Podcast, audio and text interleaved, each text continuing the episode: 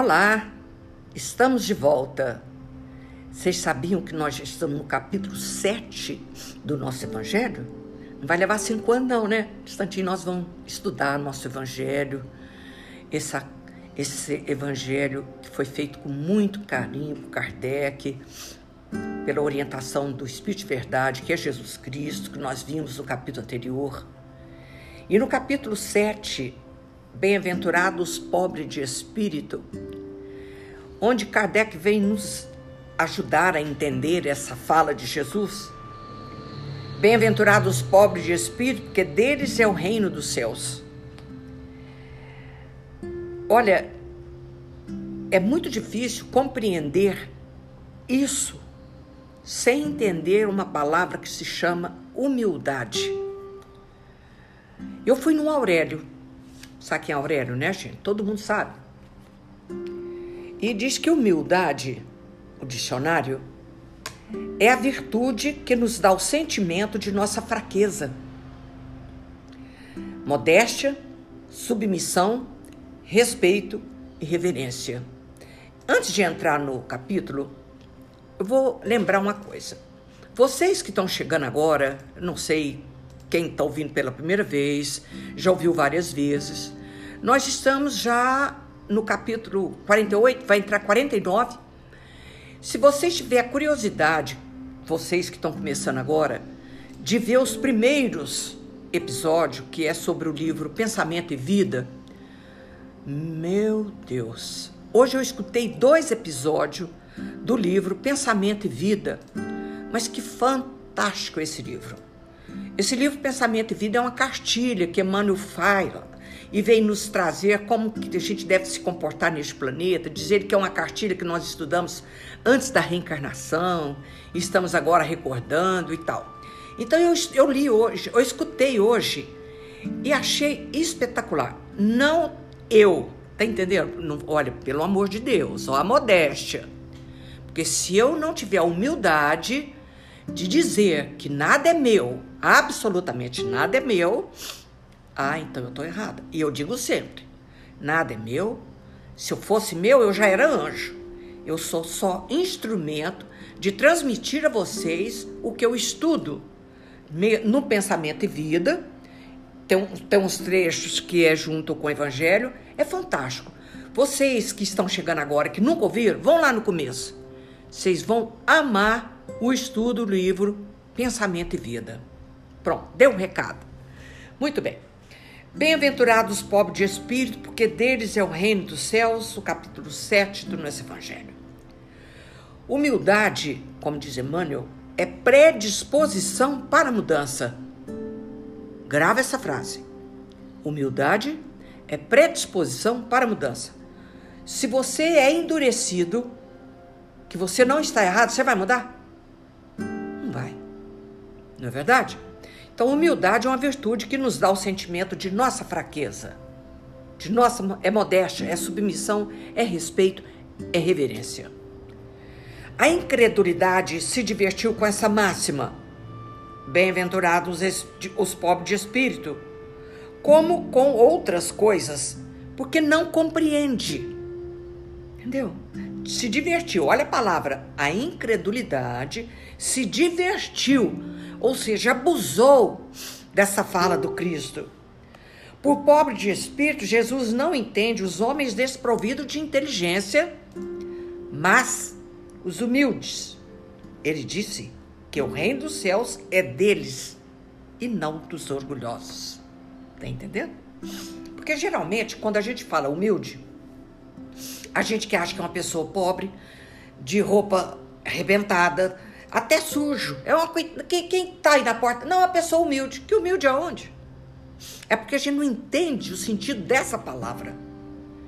Os homens de ciência e de espírito, segundo o mundo, têm geralmente tão alta consideração de si mesmo e de sua superioridade que olham as coisas divinas como indignas de sua atenção. Seus olhares concentrados sobre sua pessoa não podem se elevar até Deus. Essa tendência de se crer acima de tudo não os leva, senão muito frequentemente, a negar o que? estando-lhe acima, poderia rebaixá-lo e negar mesmo a divindade, ou se consentem em admiti-la, contestam-lhe um dos seus mais belos atributos, lindíssimo, né? Que é a humildade. Sua, sua ação providencial sobre as coisas deste mundo, persuadido de que só eles bastam para bem governá-lo. Ah, ele é tão orgulhoso de si mesmo que ele se basta. Antigamente dizia que religião, que orar era coisa de mulher. Isso é coisa de mulher, das pessoas simples que precisa de Deus. Já ouvi isso muito. Tomando sua inteligência por medida da inteligência universal e se julgando apto a tudo compreender, não podem crer na possibilidade daquilo que não compreendem. Quando pronunciaram seu julgamento, tem-no por inapelável. Se recusa admitir o mundo invisível e um poder extra-humano, não é, entretanto, porque isso lhe esteja acima da sua capacidade. Presta atenção.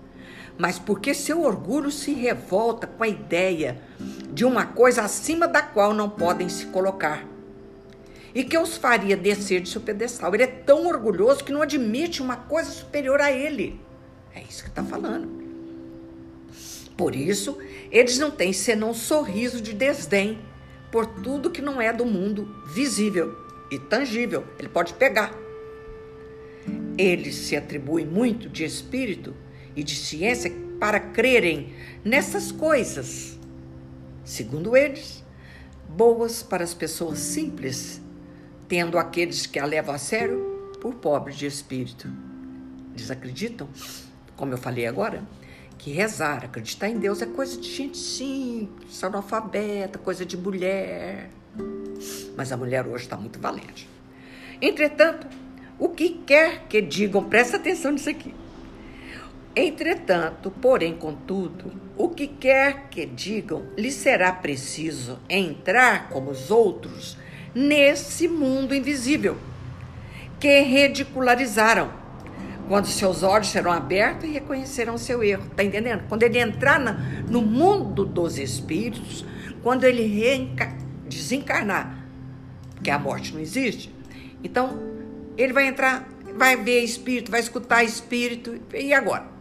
Aquela história que eu já contei num trabalho de desobsessão, que o cara perguntou para o espírito se ele acreditava na, na vida após a morte. E ele riu de montão. Claro que não, que bobeira, isso é coisa de mulher, coisa de bobo, coisa de gente simples. Ele estava morto. Mas Deus, que é justo, não pode receber na mesma categoria aquele que menosprezou seu poder e aquele que se submeteu humildemente às suas leis. Nem os igualar, não é possível, não tem lugar do céu, presta atenção. Não é que Deus é um juiz que vai nos igualar ou desigualar. Nós mesmos que destoamos com a nossa pouca inteligência de não acreditar na vida após a morte e ficar perambulando um espírito errante, né?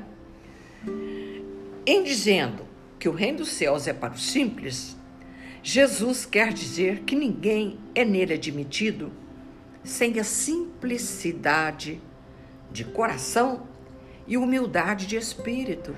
Tem lugar no céu para gente arrogante? Não tem. Que o ignorante que possui essas qualidades será preferido ao sábio, que crê mais em si do que em Deus. Que o, o simples, que diz que é simples, é humilde, ele põe o joelho no chão a hora que estiver do lado de lá e reza. E pede a Deus o que está que, que tá acontecendo de santinha luz se faz do coração dele. Mas o outro é arrogante, jamais vai fazer essa prece. Em toda circunstância, ele coloca a humildade no plano das virtudes que nos aproximam de Deus e o orgulho entre os vícios que nos distanciam dele. E isso por uma razão muito natural. Uma vez que a, a humildade é um ato de submissão a Deus, enquanto que o orgulho é uma revolta contra ele. Foi o que o Aurélio falou. Que humildade é uma virtude que nos dá o sentimento de nossa fraqueza. É modéstia, submissão, respeito e reverência. Olha que coisa linda, tá lá no Aurélio isso. Mas Vale, pois, para a felicidade do homem ser pobre em espírito, no sentido do mundo, e rico em qualidades morais. Fantástico? Pois bem, na sequência desse livro, desse capítulo 7, Kardec colocou várias cenas da vida de Jesus que fala sobre a humildade. Ele então conta a história. Eu não vou ler tudo que fica muito extenso. Eu vou tentar diminuir. Ó. Todo aquele que se eleva será rebaixado. É o título que o Kardec deu na sequência desse estudo. E ele então pergunta, eu vou ler só esse aqui que é pequenininho. Nesse mesmo tempo, os discípulos se aproximaram de Jesus e disseram: Quem é o maior no reino dos céus? Jesus, tendo chamado uma criança, colocou-a no meio deles e lhe disse: Eu vos digo a verdade, que se vós não vos converterdes e se não vos tornardes como criança, não entrarei no reino dos céus. Todo aquele, pois, que se humilhar e se tornar pequeno como essa criança, será o maior no reino dos céus. E todo aquele que recebe em meu nome uma criança, tal como acabo de dizer, é a mim que recebe. Anotou São Mateus. Entendeu nada? Nem eu, minha santa, mas presta atenção nisso aqui.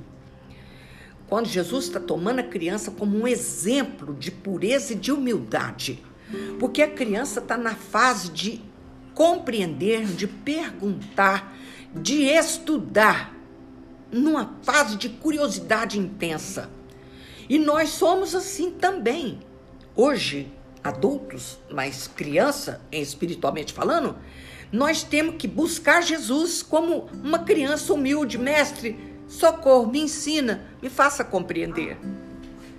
E a outra cena que ele fala é uma mãe dos filhos de Zebedeu que aproxima dele com dois, duas crianças e pediu para que Jesus colocasse os filhos dela, um ao lado do outro, quando Jesus fosse embora.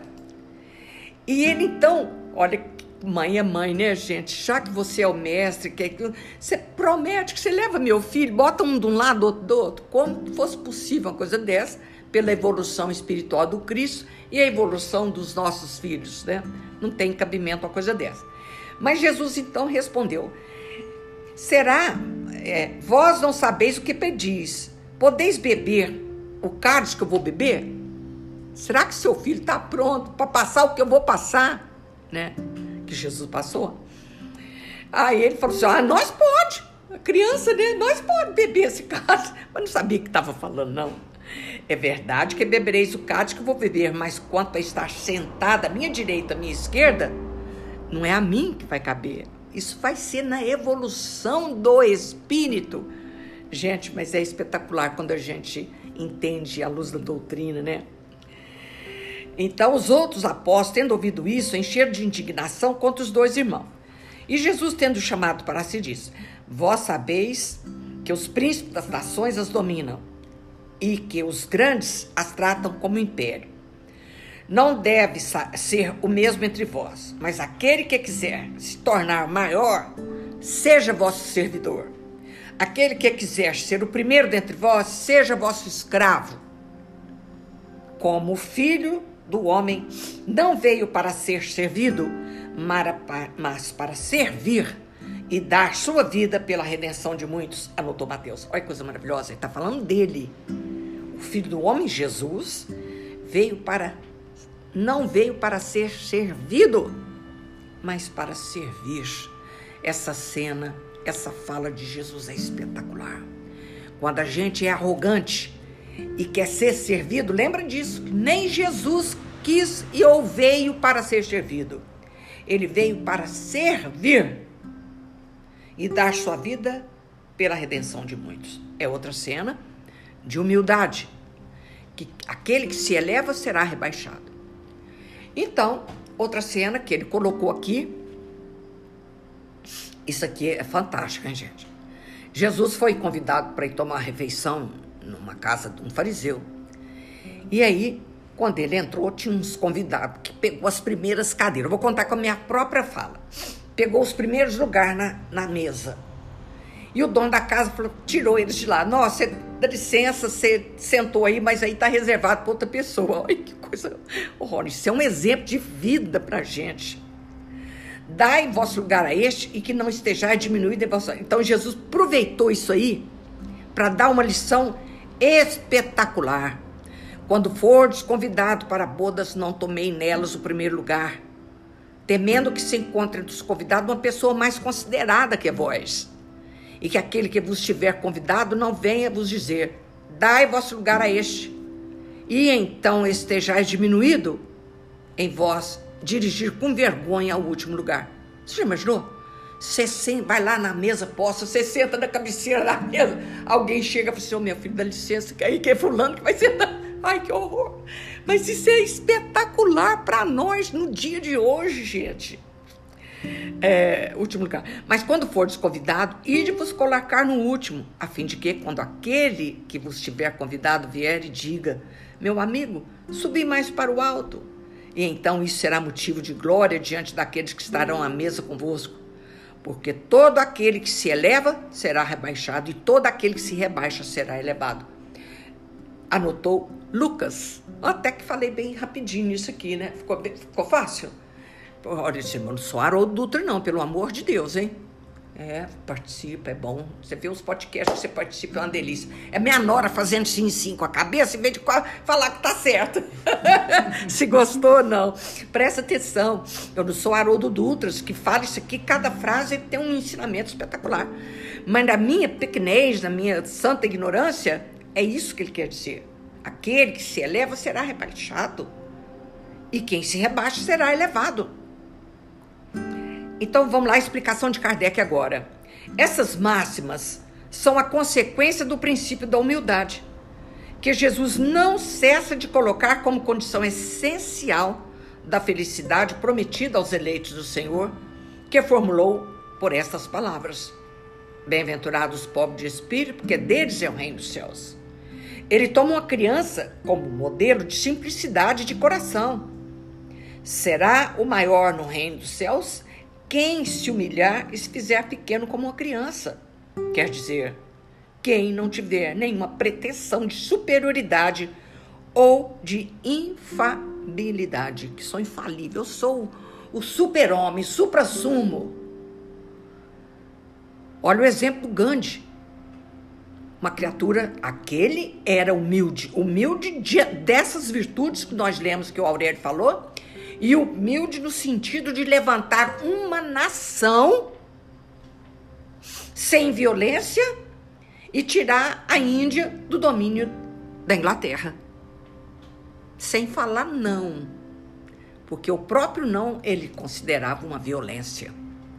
Quando Gandhi veio estudar na Inglaterra e conheceu as bem-aventuranças, que é um desse título que eu li agora, ele falou assim: se queimar todos os livros, que ele não era cristão, ele era hindu, diferente.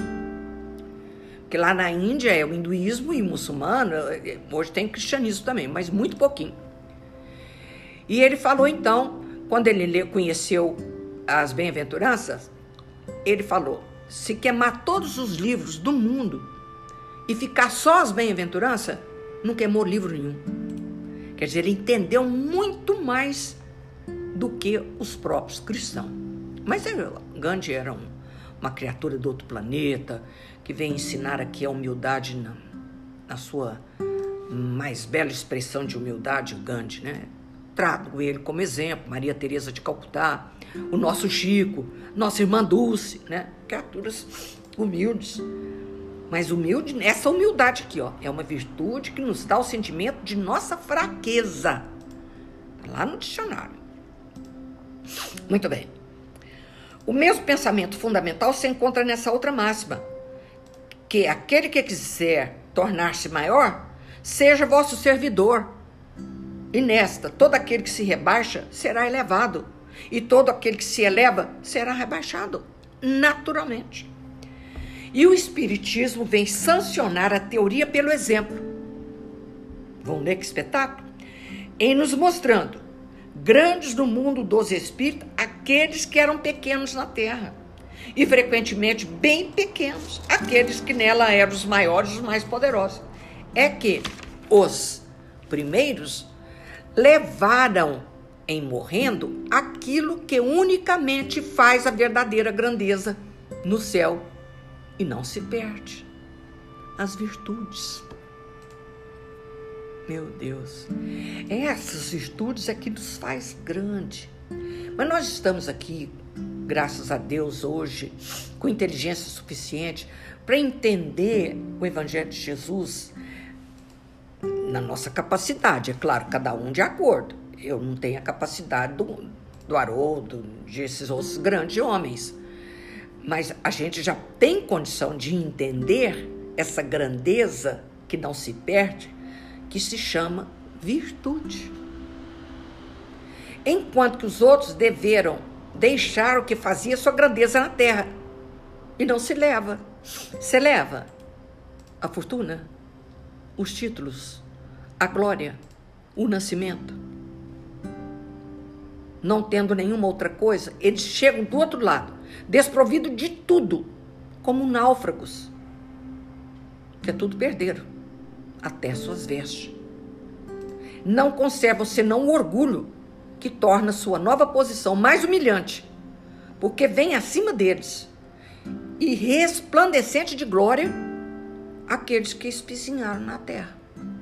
Aqui nesse mesmo evangelho tem um depoimento de uma rainha que diz o quanto que ela foi grande, né, poderosa, com títulos, fortuna, glórias e tudo de nascimento. Mas chega no plano espiritual uma pessoa mais insignificante, estava muito, mas muito, muito acima dela. Por quê? Até tem uma historinha é, o Schmidt gostava de contar essa historinha também, meu professor. Todo mundo morre, o simples, o ignorante, o sábio, o tal. Era um palestrante, mas ele era exímio palestrante. E lá, na, quando ele era palestrante, tinha um velhinho muito humilde, a humilde de novo entrando em cena. Humilde, no sentido de humilde, né? Humilde pobre, não, pelo amor de Deus. E ele sentava lá no fundo, prestando atenção. Todo aquele tempo todo que ele foi palestrante, esse, esse camarada estava lá, fechava a janela quando terminava. Simples, tinha até vergonha de levantar a cabeça para cumprimentar o palestrante. Morre, né? Todo mundo morre mesmo. Quando chegou lá em cima, na espiritualidade, esse homem, esse velhinho, que fechava as janelas, simples, ele estava de uma luz sem igual. E o palestrante estava em grandes dificuldades, grande. E ele viu reconheceu, falou assim, mas você, fulano? Oh, é que, ah, então, pois é, tudo aquilo que o senhor falava, ensinava lá, eu procurava fazer. Olha a simplicidade dele. Eu procurava perdoar, eu procurava estar de bem com o meu povo, fiz as pazes com os meus familiares, foi falando. Entendeu, gente? Olha, presta atenção nisso. E o outro, que sabe chão, estava bem inferior a ele. É isso que o Espiritismo mostra através das, da, dos depoimentos dos próprios espíritos, a dificuldade que tem uma pessoa que, que adquire fortuna, títulos, conhecimentos, mas só para usar aqui na Terra. Eles não servem para usar lá em cima. Não serve para nada. Cadê a virtude? Qual outra virtude que você vai falar sem ser da humildade? Paciência. Poxa, paciência. O que mais? Sinceridade. Sinceridade, essa eu amo. Então, virtudes porque nós, presta atenção, nós herdamos, nós somos herdeiros geneticamente de Deus. E todas as virtudes de Deus estão em nós em forma de semente, que nós temos que desenvolvê-la ao longo das experiências. Porque você vai adquirir experiência, a, a experiência, não, a virtude da paciência numa experiência de vida? Como que é possível isso? Então é preciso várias não é vidas, várias experiências na carne para adquirir virtude. Pois bem, o Espiritismo nos mostra uma outra aplicação desse princípio, é isso que eu estava falando, nas encarnações sucessivas, onde aqueles que foram os mais elevados numa existência são rebaixados à última posição numa existência seguinte. Se foram dominados pelo orgulho e pela ambição, não procureis, pois, o primeiro lugar na terra, nem vos colocar acima dos outros, se não quereis ser obrigados a descer. Procurai, ao contrário, o mais humilde, o mais modesto, porque Deus saberá vos dar um lugar mais elevado no céu, se o merecerdes. Que espetáculo! Eu quero lembrar o seguinte: hoje é domingo de Páscoa e eu quero falar um pouco sobre essa, essa festa de Páscoa que infelizmente foi foi mudando o sentido ao longo dos milênios. A Páscoa era uma festa, como é hoje uma festa. Eu não sei se você faz festa, mas se reunir cinco pessoas hoje é uma festa. Né? Mas antigamente, a Páscoa era a festa da colheita, que o povo reunia para cantar, dançar, comer, beber, se divertir porque a colheita foi farta, a colheita foi maravilhosa. Vocês já viram isso em filmes? Era isso a Páscoa, uma festa da colheita. Ela mudou o sentido quando o povo egípcio, o, o povo hebreu, saiu do domínio do Egito. Ficaram lá presos por 300 anos ou mais, e no dia da libertação deles, quando foi comemorar a Páscoa, mudou. Já não era somente a Páscoa da festa da colheita, era a festa da libertação do povo hebreu do domínio do Egito. Isso foi por muito tempo. Aí chegou Jesus Cristo e mudou de novo. Todo mundo chora, presta atenção nisso, é importante. Lamenta, Lembra que o povo antigamente passava filme da vida de Jesus? Que o povo chorava no cinema. Você lembra disso? Você não lembra, Eu não? lembro. Chorava no cinema, porque Jesus morreu na cruz. E era isso, era aquilo, aquilo outro. Mas esquece a coisa mais maravilhosa que o planeta Terra já viu, que foi a ressurreição do Cristo. A ressurreição de Jesus no terceiro dia. É a festa mais maravilhosa que existe, porque jogou por terra a morte. A morte morreu. Ele falou: vá, mulher, e diga que a morte morreu. Acabou a morte. Ele veio provar. Se Jesus não tivesse vi, se mostrado em espírito, depois da crucificação, tudo que ele falou ia ficar por nada. Mas ele se mostrou em espírito para provar que a morte não existe, que nós somos seres eternos. A imortalidade é um fato. E assim como Jesus, nós também ressurgimos em espírito no plano espiritual. Quando a gente fechar o olho da matéria, nós ressurgimos em espírito. Evidentemente, não com a grandiosidade do Cristo, porque Jesus apareceu com seu esplendor possível ser visto pelos olhos humanos. Tá entendendo isso? Porque se ele se mostrasse puro como ele é, nós não ia ver. A Maria não ia ver. Maria de Magdala. É a Maria que vai ao encontro de Jesus e vê. E ele fala para ela: mulher, vai e diga que a morte morreu. Jesus não tem um túmulo porque se ele tivesse, olha o tanto que a sabedoria divina é perfeita. Se ele tivesse um túmulo aqui na terra, tudo que ele falou o povo não ia dar a mínima atenção, ia queimar joelho e vela no túmulo dele e não ia lembrar de nada que ele falou. Não ia lembrar que ele ressuscitou, não ia lembrar que ele falou da humildade, não, falou, não ia lembrar de nada disso. Porque a gente gosta de cultuar a dor. A dor. Tem gente que. Isso é verdade.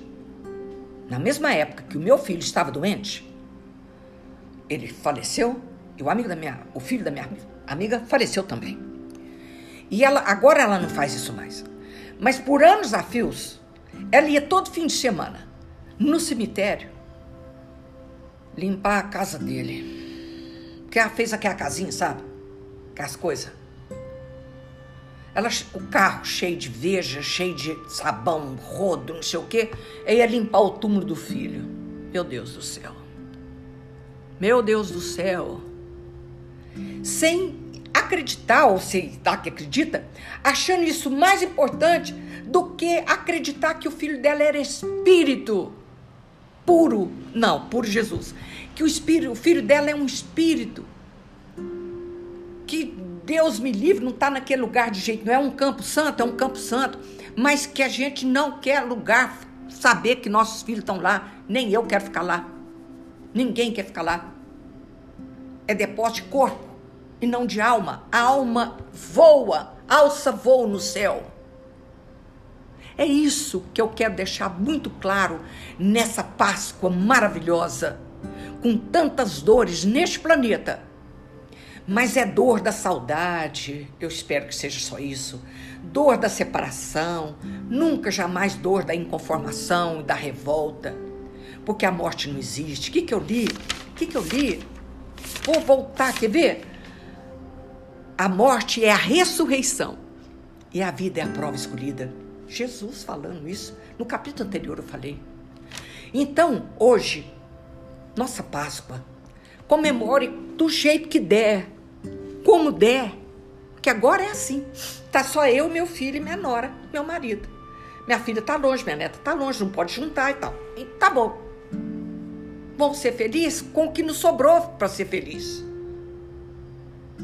Lembre-se que foi o dia mais glorioso que o céu da terra viu. Foi o dia que Jesus se mostrou em espírito. Eu queria dizer esse final desse jeito para nos lembrar a verdadeira Páscoa. A verdadeira Páscoa não é ovo de Páscoa, não é chocolate. A verdadeira Páscoa é a festa da volta para casa nossa, dos espíritos encarnados. É como se nós estivéssemos exilado num lugar. É, não, é assim. Nós estamos aqui, né? E o dia determinado para ir embora é o dia da nossa libertação.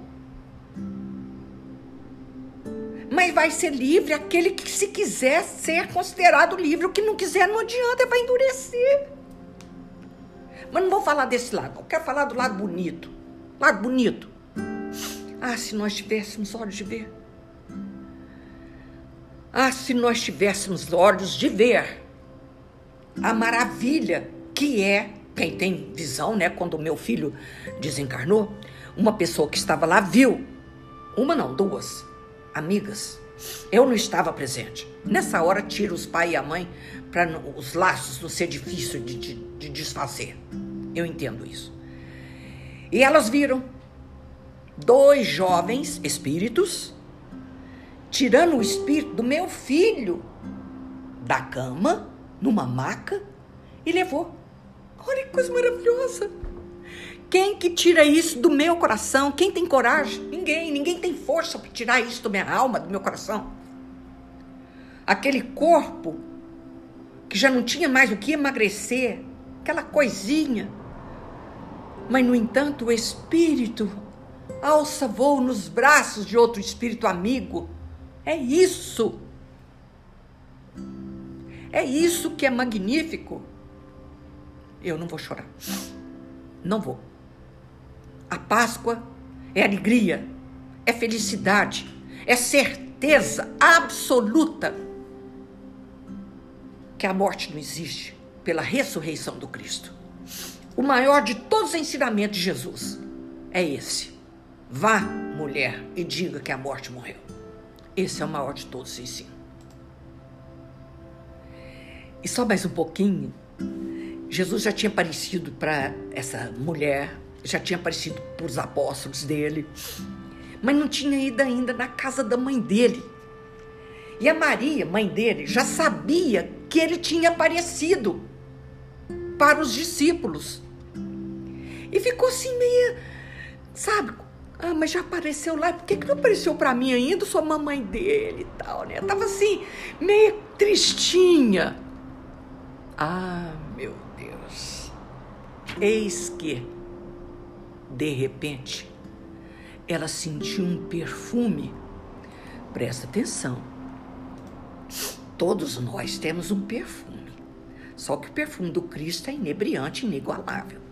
Ela sentiu um perfume na casa. Casa singela, como descreveu o, o, o Divaldo ontem. Uma sala, dois quartos, seria dois quartos e só. Era isso, uma casinha singela. E ela sentiu um perfume inebriante. E o coração acelerou. E de repente, fez-se uma luz no ambiente. Olha que lindo isso. Está num dos livros que eu li. E de repente, ela viu que a luz era dela. Era do peito dela que saía uma luz. Jesus apagou a própria luz. Olha que lindo. Para que a luz da mãe dele, em forma de coração, iluminasse a casa. E ele falou: Naquela época não falava mãe, falava mulher. Mulher, hoje eu vim aqui não como Jesus, eu sou eu vim aqui como seu filho. E essa luz que você vê emana de ti. Nossa, mãe santíssima. Não é lindo? Não é maravilhoso? A luz que enchia o ambiente era dela. Maria Santíssima, nossa mãe, mãe de todas as mães. E Jesus se apagou para que a, a luz dela resplandecesse no ambiente. Hoje eu vim aqui como seu filho. Ah, que lindo! Que coisa maravilhosa! É isso que é magnífico. Isso é que é Páscoa porque a luz que todos nós temos, o perfume que todos nós temos, há de ser exalado depois que acabar esse corpo físico fedorento. Para isso, nós temos que desenvolver as virtudes. As virtudes. Desejo a vocês, onde quer que vocês estejam, com dor no coração, porque todo mundo não tem um lar na terra que não perdeu alguém que ama, amigo, parente, não é verdade? Nessa situação que nós estamos vivendo. Mas perdeu não, porque ninguém é dono de nada. Isso é uma frase também errada. Foi embora na frente. Então, lembre-se, que essa alma, esse espírito, resplandece na vida espiritual, na verdadeira vida, como nos ensinou Jesus Cristo. Eu desejo a vocês, onde quer que vocês estejam, mas o meu abraço, mas o meu abraço mais carinhoso que é possível de expressar e de sentir a todos vocês que me escutam. E olha que esse estudo está chegando muito longe, em vários países, como meu filho já me falou. E eu desejo a todos vocês uma Páscoa verdadeira. Uma Páscoa tão verdadeira quanto foi a ressurreição de Jesus. Porque nós também vamos ressurgir em espírito, voltar para casa paterna. O corpo é uma prisão. E quando a gente alça voo em espírito, principalmente se ele estiver coberto de virtudes, que maravilha. Mas vamos deixar de lado esse detalhe e vamos acreditar, acreditar não, certeza absoluta, de que todos, hoje alguém me ligou, Fulana, você lembra de Fulano? Tá, tá, tá, claro que eu lembro, conheci também. Pois é, desencarnou, estou muito triste. Tem que ficar triste. Claro que tem. Mas ele ressurge em espírito. A imortalidade da alma é uma das coisas mais espetacular que tem nos ensinos de Jesus. Eu desejo a todos vocês uma Páscoa bonita. É com choro, porque alguém foi embora. Pode chorar, mas chora sabendo que ela está mais viva do que nunca. Mais viva do que nunca. Sente saudade? É normal. A dor? Normal. Mas jamais se revolta contra as determinações de Deus. Porque ninguém, presta atenção, ninguém vai morrer se não for a hora.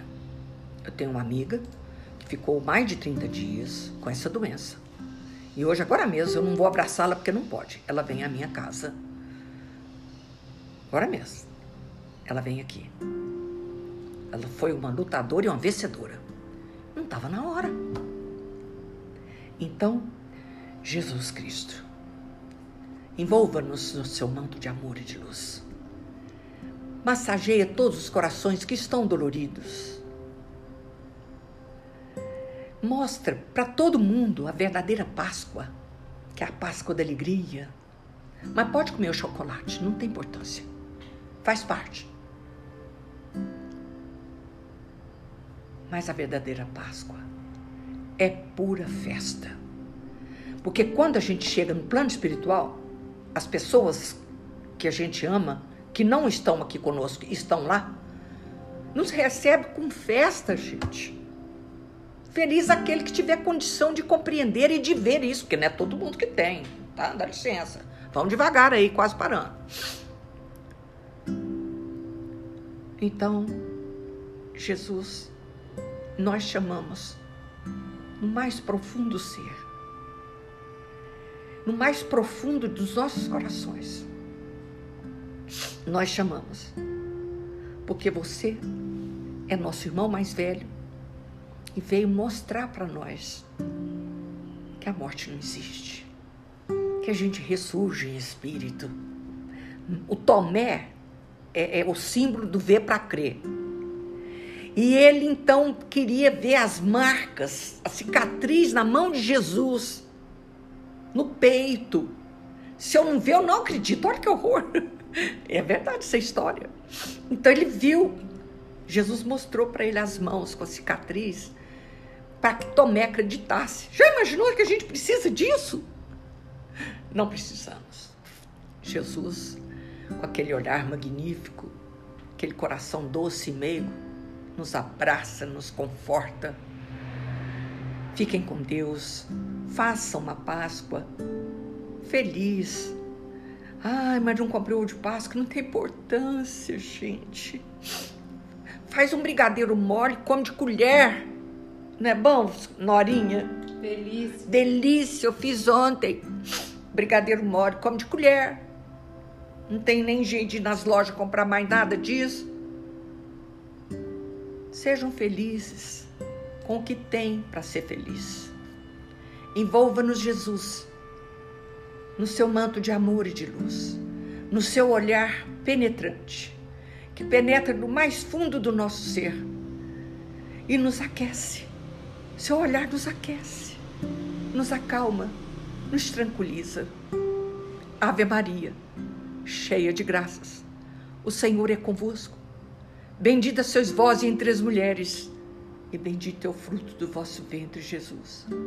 Santa Maria, Mãe de Jesus, rogai por nós, pecadores, agora e na hora de nossa morte. Amém. Um beijo no coração de todo mundo. E deixa Jesus te carregar no colo. Assim seja.